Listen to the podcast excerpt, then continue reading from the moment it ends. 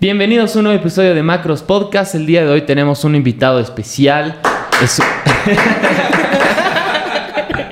un gran amigo, un gran atleta, jugador de tenis profesional y además pertenece a la familia de Macros Pro. Vamos a conocer un poco más sobre Alejandro, Alejandro Mendoza. Mendoza. Si quieren ver y conocerlo un poco más, no pueden perderse este episodio y no olviden suscribirse. Así que comenzamos.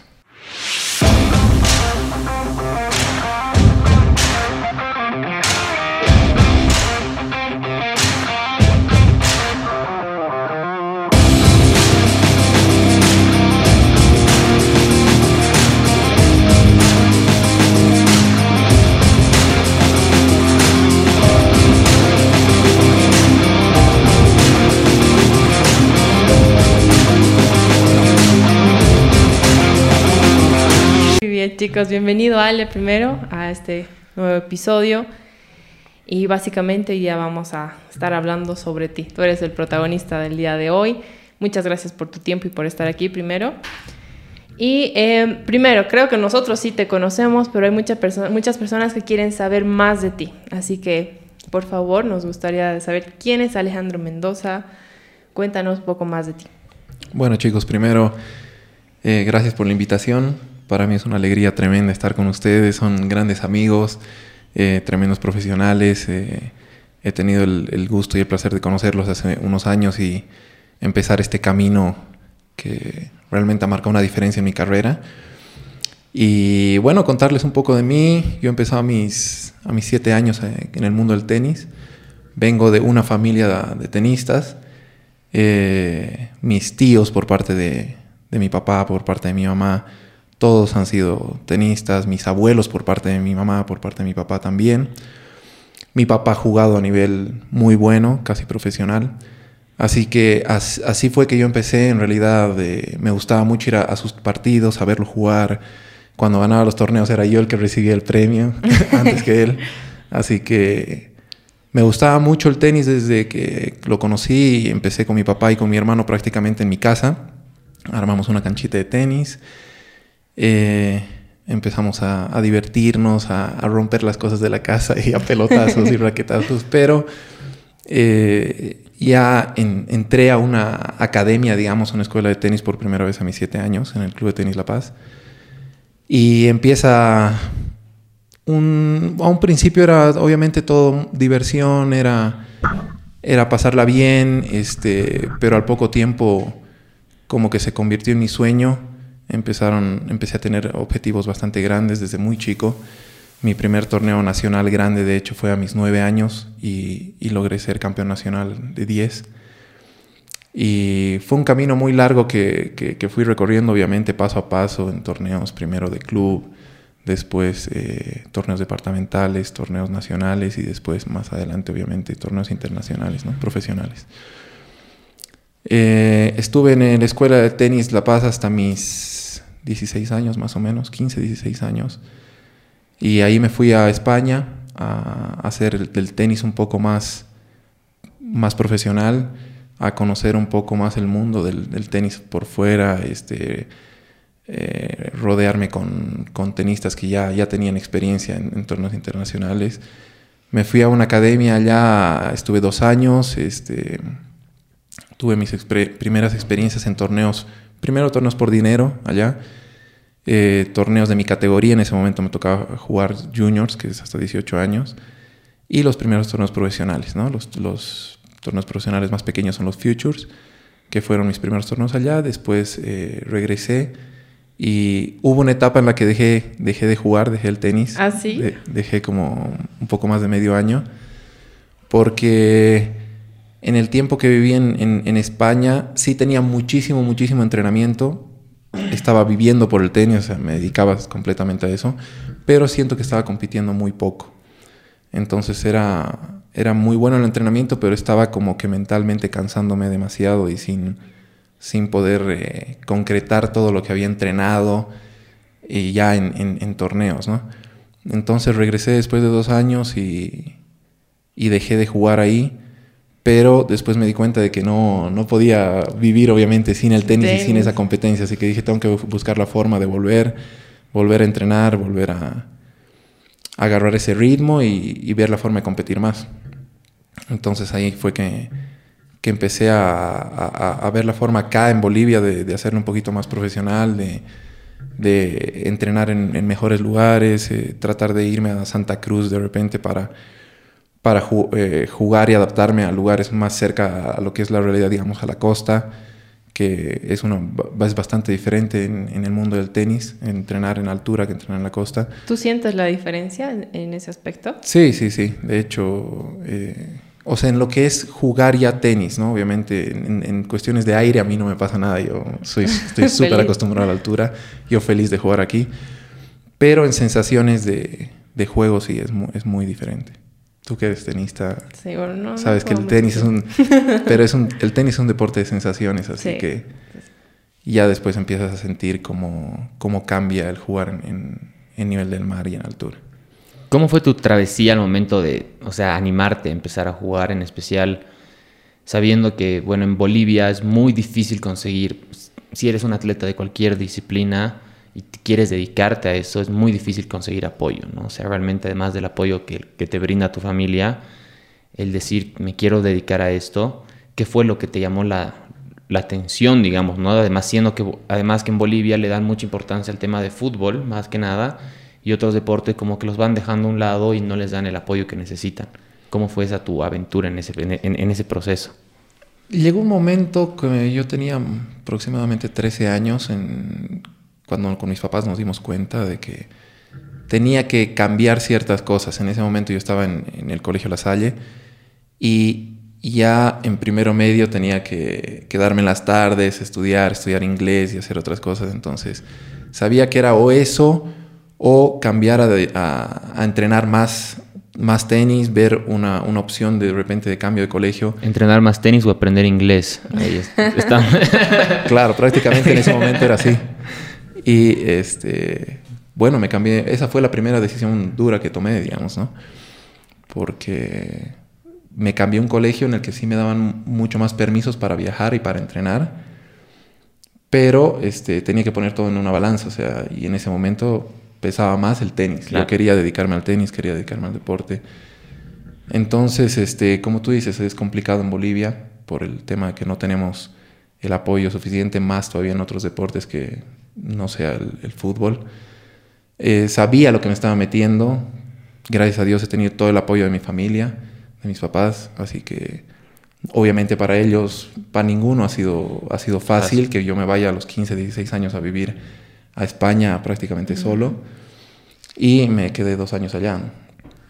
Es así la primera decisión difícil y, y bueno, después este, tampoco he estado mucho con, con, la familia, eso ha sido obviamente complicadísimo porque si bien estaba en Bolivia tenía que entrenar más en Santa Cruz o tenía que ver eh, formas de competir lo más que podía porque un, tenista profesional tiene que jugar más de 30 torneos al año y solo tenemos uno o dos en Bolivia en el año, entonces prácticamente el que se quiere dedicar al, al, tenis tiene que estar fuera. Creo que igual ese factor de que te hayas sido desde tan joven es lo que ha logrado que estés donde estés ahorita, ¿no? O sea, el hecho de irte fuera del, del país realmente eh, te abre un poco más los ojos, ¿no? El competir con personas que ya tienen más experiencia, de otro nivel, que tienen otra mentalidad, porque queramos o no, la, la mentalidad del, del, deportista en Bolivia es, es, es, un poco cerrada, exacto, ¿no? Entonces como que nos limitamos y el hecho, yo creo que los grandes atletas que tenemos en el país, han tenido ese contacto con el exterior que fue lo que ha hecho que abran los ojos y lleven su rendimiento en otro nivel, ¿no? A otro nivel,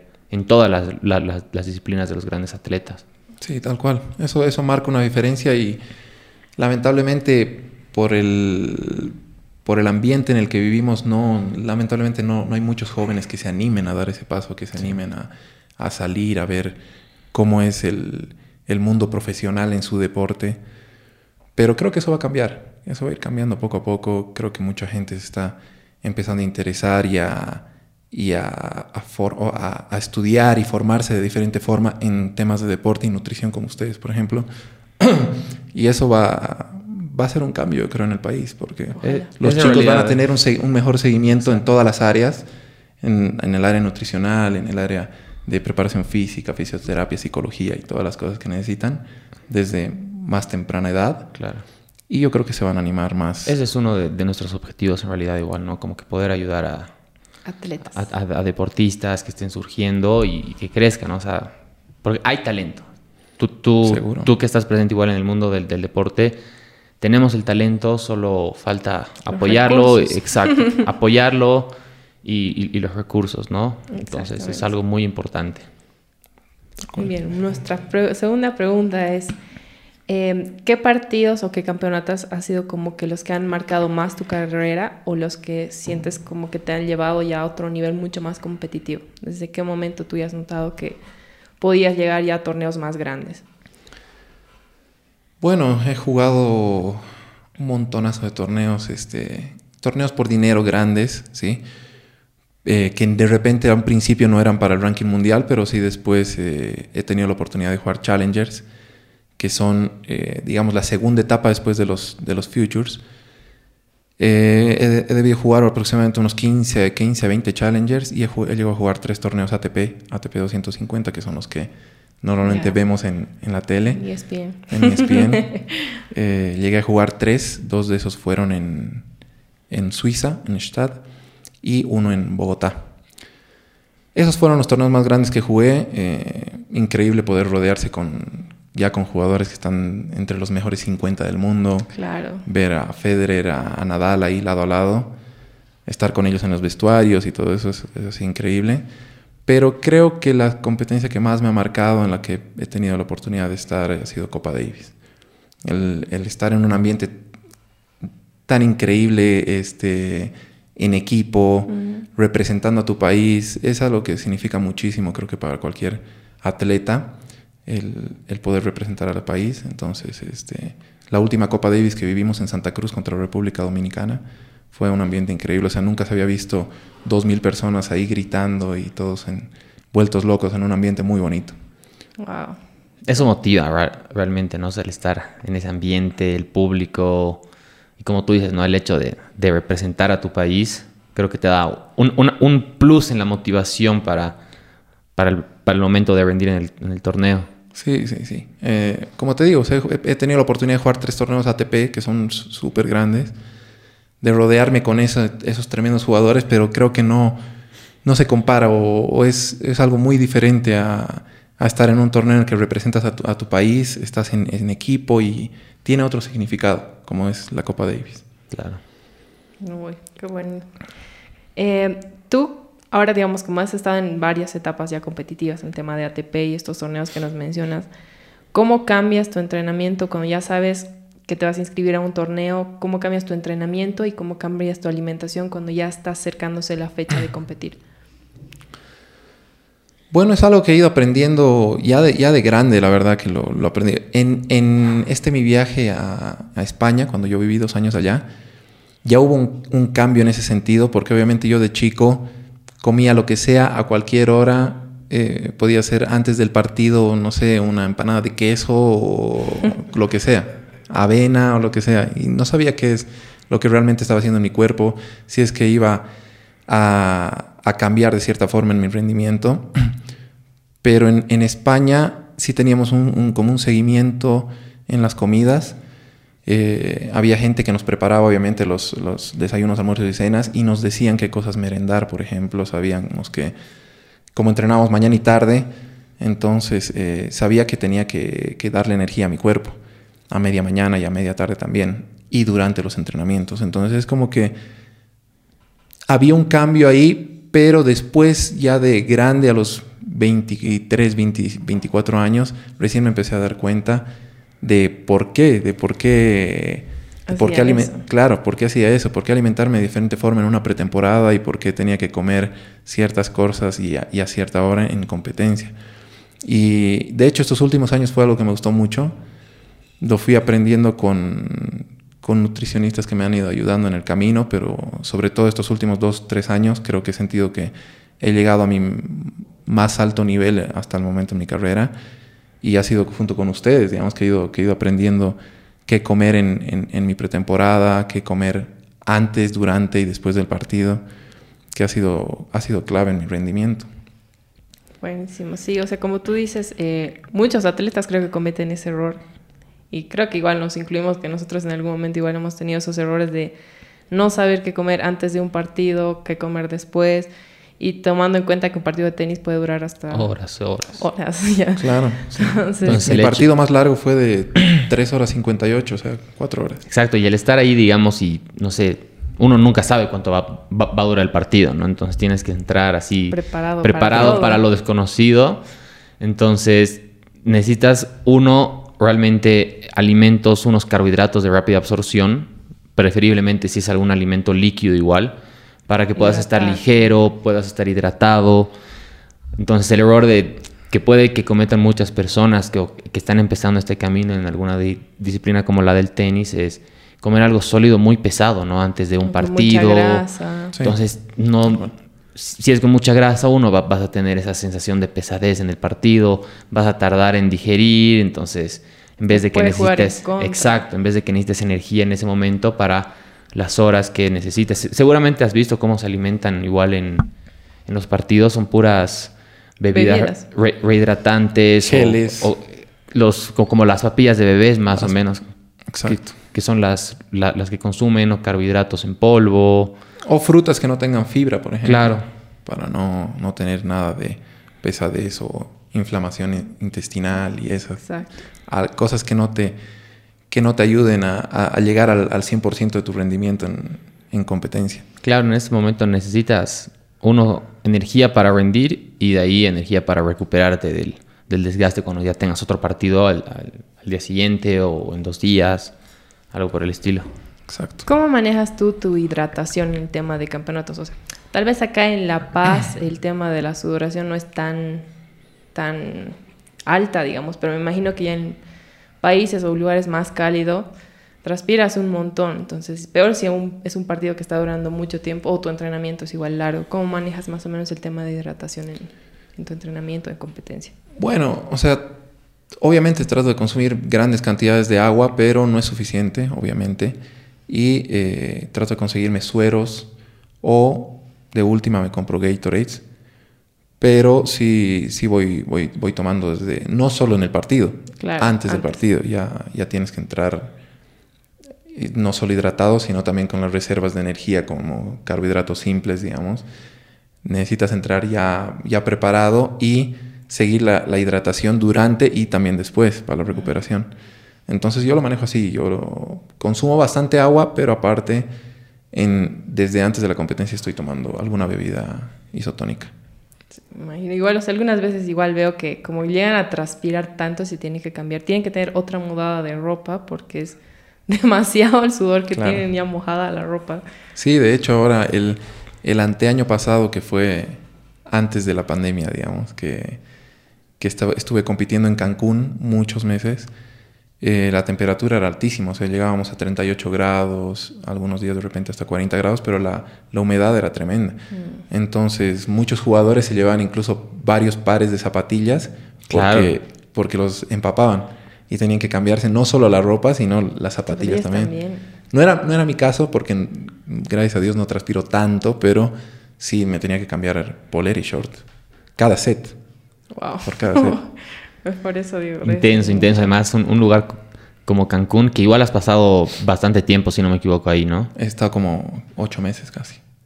Y ahí, pero bueno, ya en tus primeros entrenamientos, ahí te debió costar un poco más el, aclimatarte, el, estar acostumbrado al, al, ambiente, a la humedad. Claro. No, de hecho, eh, ese ha sido mi gran problema desde chico cuando yo me iba a Santa Cruz ya me costaba un montón, o sea, yo sentía que me sofocaba, que, que me dolía la cabeza, que estaba así como, como agotado, cansado todo el tiempo, no, no aguantaba, no aguantaba ni un set y ya, ya estaba con mareos, con dolor de cabeza y, y era algo que me costaba mucho el calor, me costaba muchísimo. Y de hecho el año que fui a competir mucho en Cancún, las primeras semanas sí, sí fue así. O sea, tenía que, aclimatarme y me costó, me costó muchas semanas. Pero al final ya fue algo que me gustó, me gustó mucho y sabía que he ido conociendo mi cuerpo ahí dije, necesito esto para recuperar, esto para rehidratarme, entonces, y, para energía, también consumo energizantes. Entonces, eh, fui conociéndome, conociendo mi cuerpo y poco a poco en las competencias donde hace mucho calor ya sé qué es lo que tengo que hacer. ¿Quién, quién maneja tu, tu entrenamiento? O sea, ¿cómo, cómo, ¿quién es la persona que dirige un poco más qué vas a hacer, qué vas a trabajar en cierta temporada? Eh, tus debilidades, empezarlas a, trabajar más? Yo he estado con, con, mi papá siempre, sí. Mi papá me ha guiado desde que, desde que he empezado, desde chiquito, desde los siete años. Hasta ahora siempre he estado guiándome. Y igual cuando viajo y estoy muchos meses por fuera, todos los días está pendiente, llamándome, ajá, constante contacto. Y, y, me dice cómo te has sentido en, en, en, cada cosa, ¿no? En la cancha, este, y me da los consejos, haz esto, entrena esto, enfócate en, solo en una cosa para mañana, por ejemplo. Y hemos, ido, hemos hecho cambios así porque es lo que hablábamos, o sea, lo difícil que es para los bolivianos. En realidad, un atleta debería viajar con su entrenador, con su fisioterapeuta, con, su psicólogo. claro, con todo su equipo. Pero obviamente por, por la falta de apoyo eh, tenemos que buscar otras, otras formas. Entonces, sí, mi papá ha sido el que me ha guiado en, en temas de tenis siempre en toda mi carrera y, y espero que en un futuro pueda acompañarme a algunos torneos, porque no, no, me acompañó más que algunos torneos dentro de Bolivia. Además que tu papá es un gran referente ¿no? en el tenis nacional. Sí, sí, sí, ha sido campeón nacional muchas veces, eh, como te digo. Gran entrenador igual a, a, varios jóvenes ya de, de, hoy en día igual como que lo sigue entrenando, ¿no? Sí, sí, sí, es uno, para mí es uno de los mejores entrenadores del país y sobre todo es un capísimo en, la etapa de niños, o sea, cuando están empezando. de, en la etapa de formación. Que es la etapa más importante, así es la clave del éxito ahí. Sí, sí, en la etapa de formación es, es muy capo. Entonces, me ha guiado de la mejor forma y a, muchos de los chicos que han, que han jugado a altísimo nivel de, los de La Paz, ¿no? Ahorita sigue mi papá dando clases y cuando los días que estoy acá, obviamente me, me entrena. Claro. Tú notas, tal vez, obviamente cuando vas, viajas a Cancún o cualquier otro país, quizás ya tú manejas con las recomendaciones que te hace tu papá tu entrenamiento solo. Pero sé que igual que cuando llegas acá a Bolivia, tienes algunas personas con las que entrenas, o tal vez amigos, o que están en la misma selección de Bolivia. ¿Cómo sientes tú que es mejor tu entrenamiento solo o lo disfrutas más acompañando con otras personas? o sea, cuando está, por ejemplo, Boris Arias o Carly Aguilar, que también tienen un nivel altísimo y, se dedican al tenis profesional, entonces obviamente aprovecho y, podemos entrenar diferentes cosas que, nosotros sabemos que, que nos hacen falta y que obviamente nos vamos dando cuenta en los torneos grandes que vamos jugando y, y podemos ayudarnos, digamos, un poco, ¿no? Pero siempre que estoy acá, como te digo, aprovecho de que mi papá esté ahí viéndome y, haciéndome correcciones, porque uno dentro de la cancha no se da cuenta de muchas cosas. Claro, muchas cosas. Entonces con mi papá trato de ponerme así objetivos. Hoy mi objetivo va a ser eh, jugar muy profundo, muy, con mucha profundidad. Otro día va a ser con mucha altura. Otro día pegarle lo más fuerte que pueda. Otro, así. Entonces voy tratando de ponerme objetivos diarios para eh, ir mejorando y eso va, va, marcando la diferencia poco a poco. ¿Cómo manejas tu preparación física? Más allá de, de la práctica de, de tenis o, o, del, o, la, o, de la disciplina en sí, preparación física, resistencia, explosividad, ¿cómo la manejas? Bueno, hace, unos años ya, eh, hace como unos 4 o 5 años que conocí el CrossFit y he estado con, con todo el equipo del, del CrossFit 3640 que me han ido guiando y creo que ha sido una, un cambio total en mi físico. He mejorado un montón, he mejorado un montón en fuerza, en resistencia, en muchas cosas, pero también creo que el hacer cosas específicas para el tenis con temas reacción, coordinación y, y esas cosas este, tengo que manejarlas por otro lado y, y estos últimos años normalmente lo he estado haciendo en Santa Cruz con algún preparador físico eh, pero sí, como base, el CrossFit me ha, me ha, ayudado un montón. Claro, la resistencia, la fuerza, todo. ¿Cuáles crees que han sido los errores más grandes que has cometido en toda tu carrera deportiva? O sea, si pudieras volver atrás y cambiarlos, ¿cuáles serían? Eh, yo creo que si pudiera volver el tiempo atrás, no, no hubiera vuelto de España. Me hubiera quedado ahí como sea. O sea, estaba un poco mentalmente cansado del tenis por estar entrenando y entrenando, entrenando tanto. Lo que pasa es que en ese momento mi entrenador, como era menor de edad, mi entrenador no me dejaba viajar libremente por España para jugar torneos, que era lo que yo quería.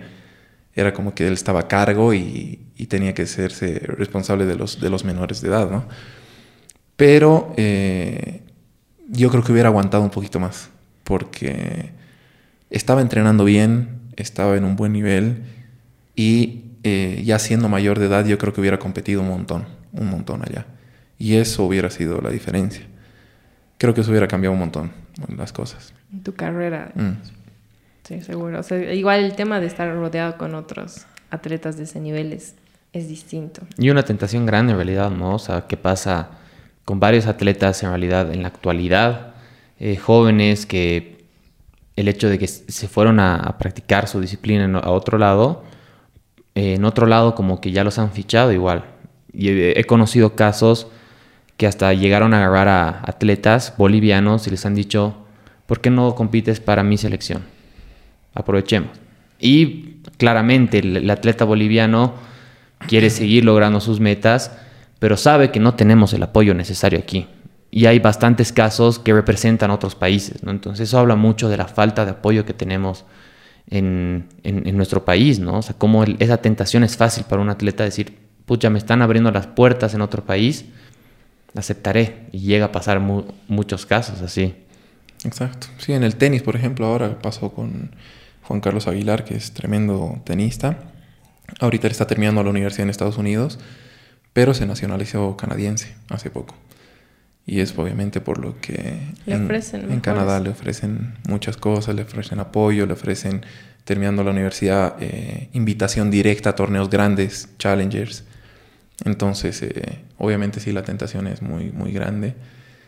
Y espero que poco a poco en Bolivia este, se vayan armando, no sé, centros de alto rendimiento, se se armen este, grupos que, que realmente puedan conseguir apoyos de empresas acá para que los bolivianos este, puedan prepararse de forma correcta en su país y puedan estar representando al país siempre de la mejor forma con todo el equipo que necesiten. Yo creo que, que es el deseo de, de, los atletas en sí. O sea, muchas personas dirán, no, pero ¿por qué compite para otro país?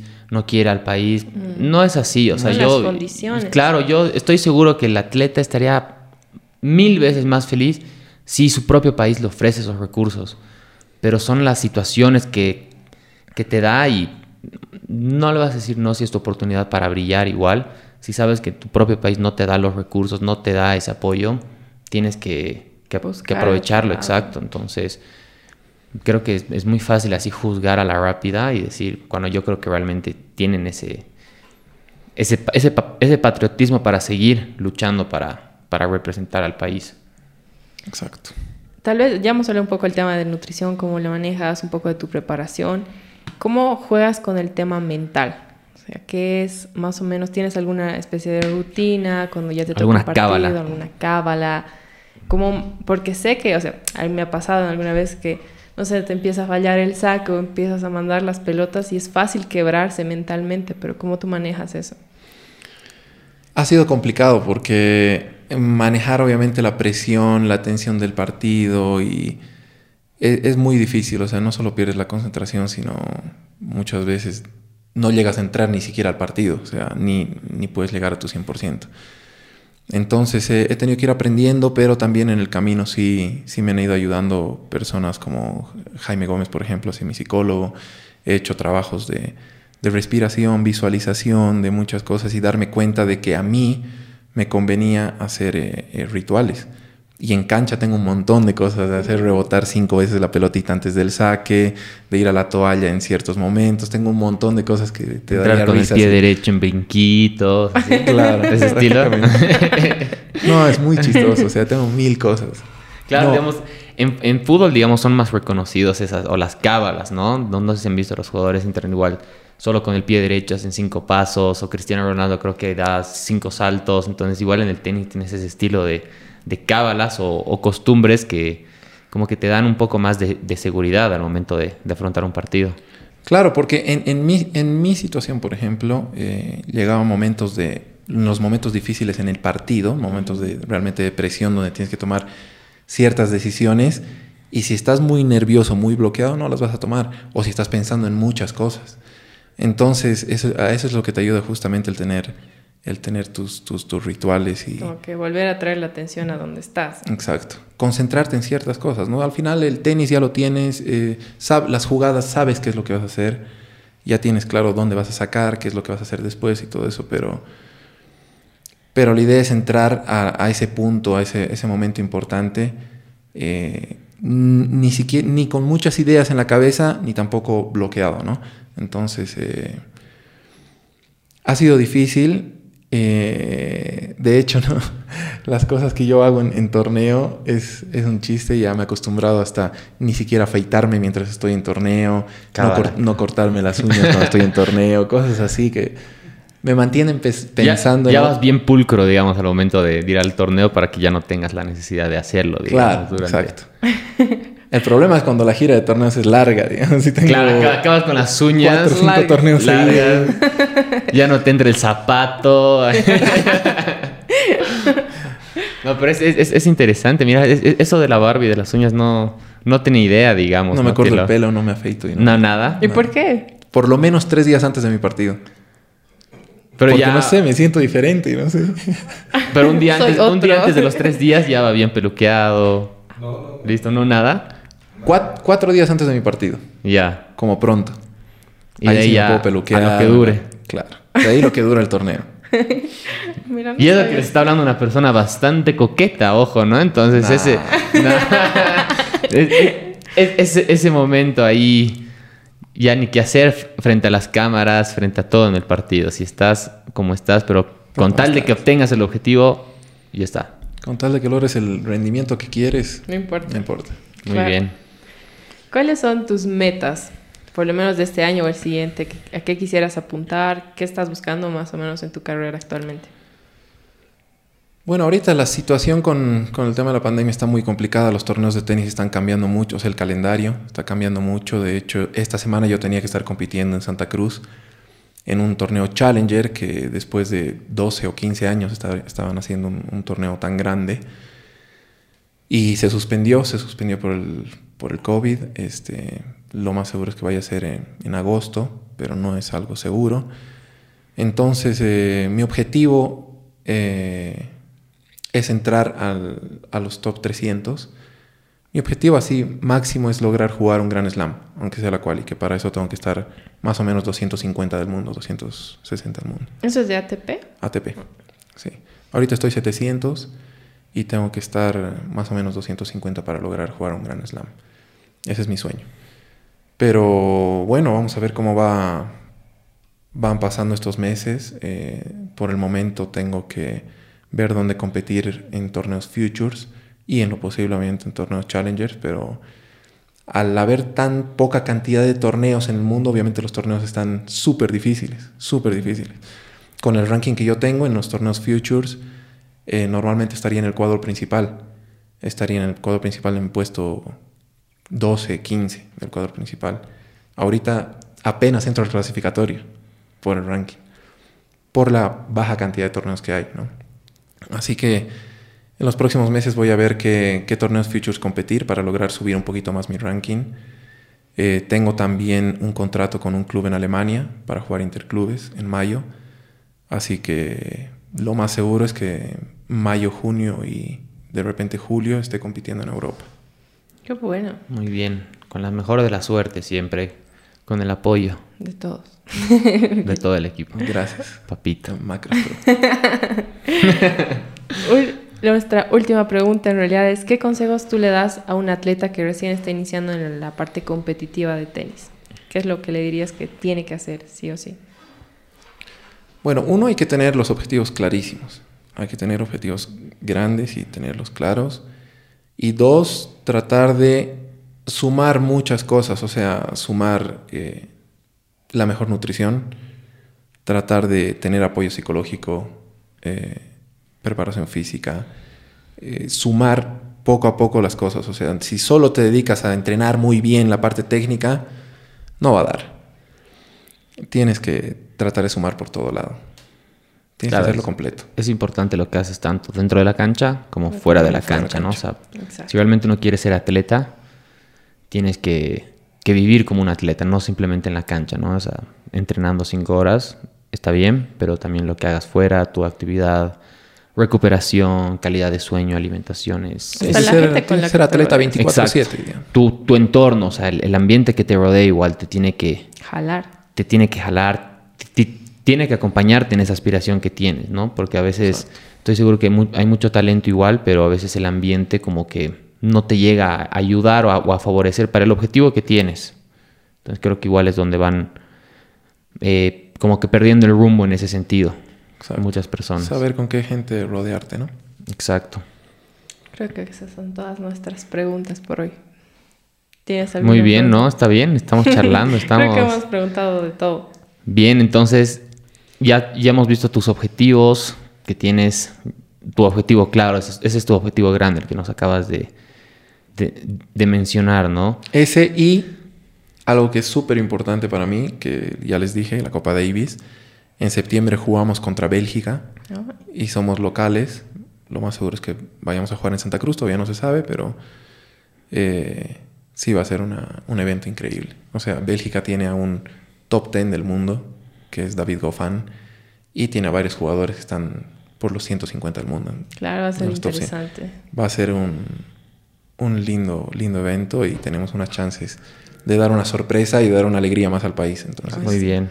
Y en un futuro, el rato que decidas dejar la raqueta, ¿tienes, ¿ya tienes alguna idea más o menos ¿De qué va a de, ser? de qué quisieras hacer? O sea, ¿quieres seguir formando tenistas, como que siguiendo el camino que hizo tu papá? ¿O tienes algún ot- ot- otro objetivo en mente? O sea, yo quiero seguir en el, en el mundo del deporte, de hecho, seguro. Me, este último tiempo, estos últimos años, me gustó mucho la preparación física, así que quizás me pueda dedicar a ser eh, entrena- preparador físico. Igual hiciste el, Y el L1 el, de, el level CrossFit. de CrossFit y otros cursos más que hice en, en- en la, en, la, en la cuarentena de, de preparación física, ¿no? Entrenamiento del core, entrenamiento de glúteos, de varias cositas que, me, que son las cosas que me gustan, que me apasionan. Me gusta mucho el tema de la nutrición, el ir aprendiendo también el, temas de nutrición y de psicología. Entonces, eh, más adelante, si- sin lugar a dudas, me voy a seguir Nos metido en el en ambiente, ese room. en el Exacto. deporte. Muy bien. Pero obviamente sí, sí me gustaría compartir todos mis, mis con- conocimientos y experiencias con, con chicos de tenis. ¿no? Creo que igual, como mencionabas antes, creo que tanto tú que, que quieres seguir involucrado en este mundo del, del deporte, nosotros que estamos igual metidos, creo que está en nuestras manos el, poder llevar a las siguientes generaciones igual, ¿no? El, brindarles el apoyo, poder fomentarles, darles la- las mejores herramientas, transmitir nuestro conocimiento y experiencia que, que hemos adquirido, ¿no? Para las futuras generaciones y poder seguir apoyando el, deporte, la salud, el fitness y todo al- a la sociedad boliviana, ¿no? Que es, es uno de los principales objetivos que tenemos. Exacto, sí, o sea, mientras más gente como nosotros se anime a, a- a competir, a entrenar y a llegar a ser un, un deporte de élite, digamos, creo que si más adelante tenemos un grupo grande en, en varios deportes, en todas las áreas, que, que hayan pasado por eso, creo que va a ser más llevadero para los chicos, ¿no? Sí. Va a ser más llevadero, va a ser mucho más fácil lograr sus objetivos. Hay un, un saludo a alguien, a alguien especial, ¿no quieres mandarle un saludo? A mi familia, a mi familia que siempre está a, a mi lado apoyándome. Bien. Algunas palabras igual a la, a la fanaticada que tienes ahí de, de tenistas. No, decirles que más bien gracias por todo el apoyo. Siempre que estoy aquí en, en Bolivia siento, siento el apoyo de, de todo el mundo del tenis, que me, me abren las puertas de, de los clubes y, y siempre están abiertos ahí a que tengan lo mejor para entrenar. Así que agradecido con todos. Muy bien, Muy muy bien, bien. Ale. Gracias realmente por tu tiempo, por, por aceptar gracias. esta invitación. Eh, le hemos pasado súper bien. Espero que, que se siga repitiendo para una siguiente estadía que estés aquí en La Paz, para que sigamos teniendo otras charlas y hablemos de, de distintos temas. Eh, y bueno, chicos, como podrán ver, estamos con nueva indumentaria Ah, de Macros Pro. Aquí tenemos igual Alejandro Mendoza con la De polerita. modelo. Si quieren adquirir esta mercancía que, que tenemos de Macros Pro, estén atentos a la semana que vamos a estar haciendo el lanzamiento para los, los que estén interesados. Si quieren ver el modelito, gracias Oscarín. Aquí tenemos el modelito de las chompas, como pueden ver. No sé si ven, pero pásame la otra manga. Ahí. Muy bien, vamos a De dar la atrás. vuelta. Muy bien. Ese es el modelo de las chompas y la polera que tiene Alejandro en este momento. Ahí, el Ahí, modelito. muy bien, ahí. Ahí el la modelito. Y la espaldita igual con el diseño. Bien, la calaca. Calaca ahí, chicos. Bien, así que va a salir esta semanita. Estén atentos, nos escriben y les vamos a estar dando información sobre nuestra nueva mercancía. Nuevamente, gracias Ale, realmente un, un lujo tenerte como invitado y bueno, gracias igual por, por, por dejar tu confianza en nosotros, en que nos, nos encarguemos de, de tu alimentación. Realmente es, es un placer poder ayudarte y nada, eso sería todo. Sí, te No, deseamos bien- mucho éxito en Sí, todo lo que suerte en todo lo que hagas. Gracias chicos a ustedes más bien por la invitación y por eh, guiarme y por enseñarme muchas cosas en este tiempo. En, en la cuarentena creo que ha marcado una diferencia en mis entrenamientos, en mis comidas, en, en mi recuperación, en, aument- en aumentar el rendimiento. De... Al final lo he visto en mis torneos, o sea, he sentido la diferencia, así que agradecido con ustedes más bien por, por apoyarme. Cuando he estado en los torneos han estado pendientes de mí, de, de qué estaba comiendo, de cómo recuperar de la mejor forma. Así que gracias a ustedes chicos y vamos por los siguientes objetivos. va- vamos por más, ¿no? La, la, la típica, típica frase. frase. Bien. Vamos por más. Bien. Eso es todo, chicos. Chau. No hemos dicho nada de los otros episodios, que vayan a verlos. Vayan a verlos. Vayan a ver los otros episodios.